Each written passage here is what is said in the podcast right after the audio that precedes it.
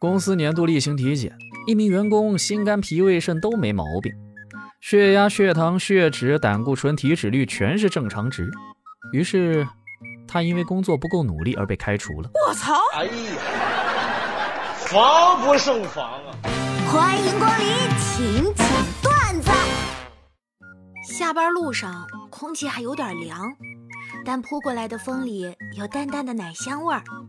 我摘了口罩，深吸一口。啊，这就是春天的味道吗？抬头一看，原来是走到好利来了。话都已经说到这儿了，好利来都不给我们赞助一下吗？您送我两盒那个半熟 也行啊，这给你打广告呢。Nice。预测一下未来五十年的图景。癌症等疾病会被彻底治愈，延缓衰老的秘密将会被发现，人类寿命大大延长，星际旅行成为现实，核聚变技术获得突破，人类不再受能源的限制。我还和现在一样穷，没毛病。你大爷！哇掉，你知道我爸把私房钱藏哪了吗？怎么被你发现了？我爸竟然把钱藏茶壶里。这么隐蔽，你怎么知道的？我爸把钱藏茶壶里，我肯定是一辈子都想不到的。我更想不到的是，那天我到他房间找衣服，一拉开衣柜门，发现衣柜里有个茶壶。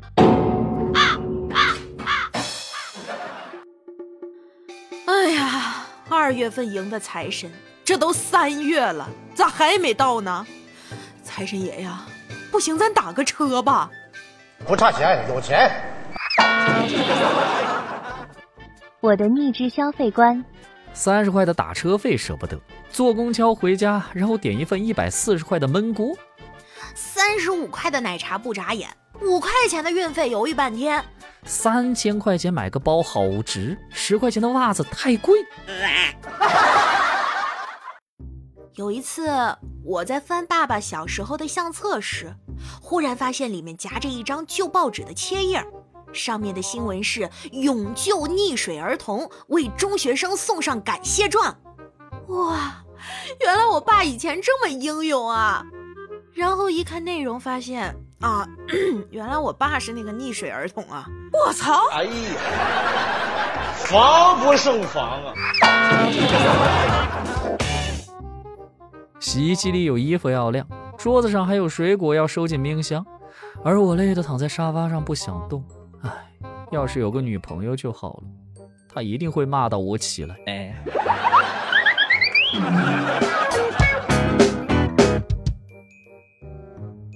我最近好像明白了，为啥古代皇上容易相信拍马屁的奸臣，就是不爱搭理直言进谏的忠臣了。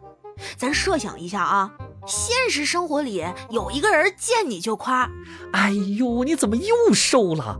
新发型好好看哦，和你的衣服包包特别搭，特别美。而另一个呢，一见面就劈头盖脸跟你说：“我擦，都胖成啥逼样了还吃，多运动啊！”还有你这包包和衣服搭的简直是丑哭了。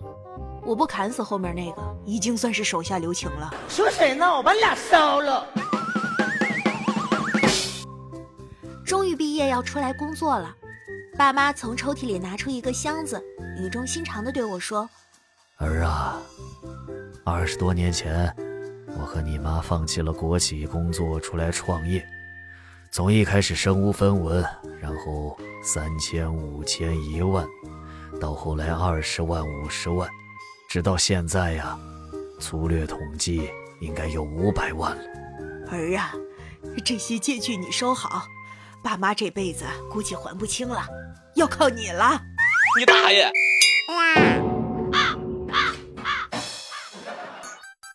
哼，我要把我小时候受过的苦一代一代传承下去。